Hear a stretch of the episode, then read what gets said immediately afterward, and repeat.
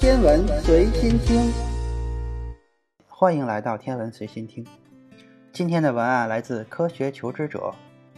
在宇宙中充斥着各种各样巨大的天体，它们的质量如此之大，让我们的语言都显得匮乏。比如，太阳的质量是大约两千亿亿亿吨，而宇宙中到处都有比太阳大得多的天体，我们只能用太阳质量作为单位来衡量。比如星系，通常都是太阳质量的几千亿倍，而宇宙中至少有几千亿个星系。尽管如此，这些可见物质也仅仅占了宇宙中总质量的很可怜的一小部分，大约是百分之四点九。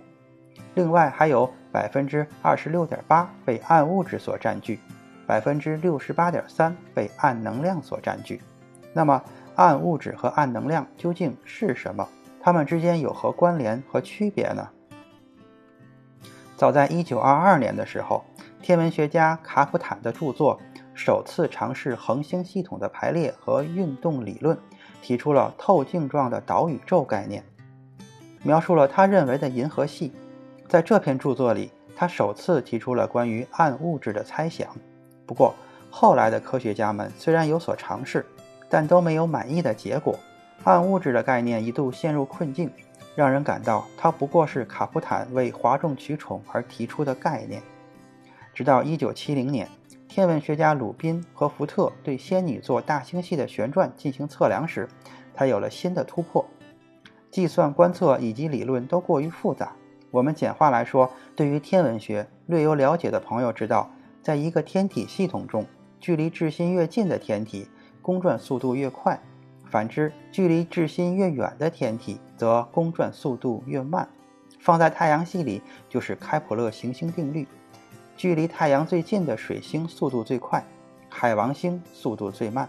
但是他们在观测仙女座大星系的天体时，没有发现外围的恒星比内侧的恒星慢很多，而是在很大的范围内都保持着步调的高度近似。包括后来天文学家们对该星系外围天体的速度分布的观测，也是差不多的结果。看起来就像是有什么东西把内外恒星全部束缚起来。才能达到这样的效果，而这个束缚起众多天体的，极有可能就是当初卡普坦所说的暗物质。这个说法看起来有点像科学家懒得分析而编造了一个概念来应付工作，但实际上不止这一个观测结果指向了暗物质。爱因斯坦相对论告诉我们，光线会在强大引力下扭曲。这样一来，如果我们某个方向上有两个天体，那么更远的天体发出的光。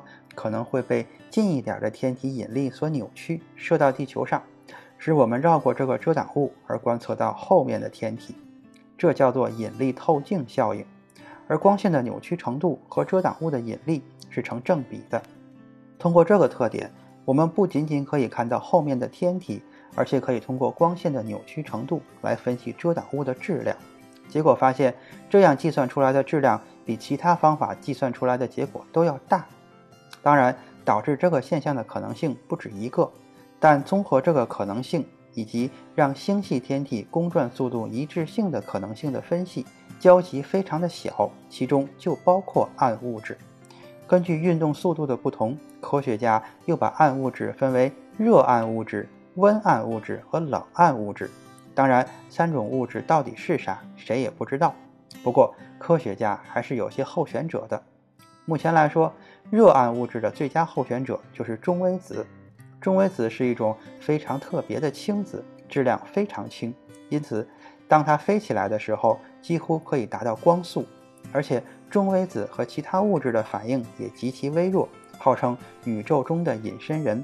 而且宇宙中含有巨量的中微子，据科学家估计，每立方米的空间就有上百亿个中微子。因此，尽管中微子极轻，但总质量可能就已经和全宇宙可见物质抗衡，甚至更多了。甚至可以说，每秒钟就有不计其数的中微子刺穿你的身体。